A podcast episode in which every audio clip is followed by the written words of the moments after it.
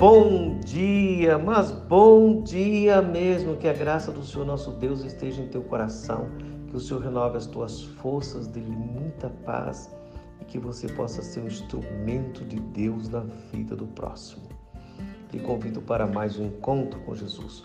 No Evangelho segundo Mateus capítulo 8, versículos 5 e 6 está escrito: Tendo Jesus entrado em Cafarnaum, apresentou-se-lhe um centurião implorando: Senhor, o meu criado jaz em casa de cama, paralítico, sofrendo horrivelmente. Este chefe de cem soldados não era judeu. O primeiro que Jesus curou era um leproso. Este segundo, no relato de Lucas, após o Sermão do Monte, era um gentil, não era judeu.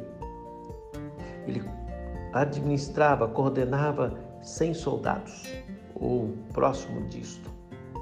E ele, ele entende que Jesus é o Senhor. E ele, ele vem pedir algo ao Senhor.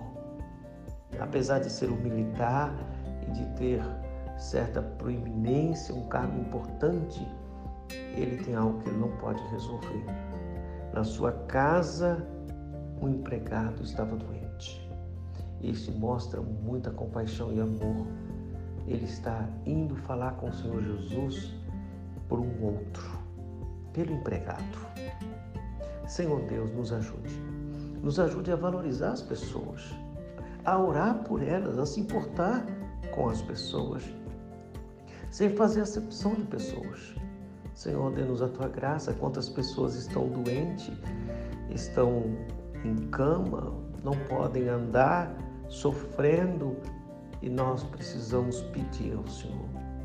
Venha, Senhor, ao nosso encontro, tenha de nós misericórdia, aumenta a nossa fé e nos ajude, porque não é a nossa posição, é a tua autoridade, a tua palavra. A nossa posição é declarar que o Senhor reina e Jesus é o Senhor da nossa vida. Nos abençoe, tenha misericórdia de nossa nação e nos dê a tua paz.